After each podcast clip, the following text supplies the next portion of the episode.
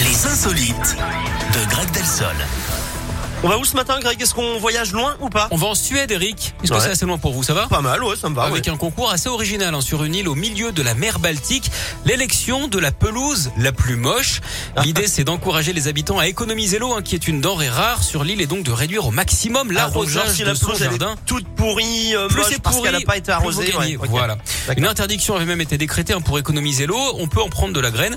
Et le vainqueur de cette étrange compétition, c'est Marcus Nordstrom. On peut dire qu'il a semé ses concurrents avec un jardin brun doré, boueux, beaucoup de terre et presque aucun brin d'herbe. C'est plutôt laid, hein, a décrit l'une des organisatrices. en tout cas, ça a fonctionné puisque l'arrêté d'interdiction a été levé euh, début septembre.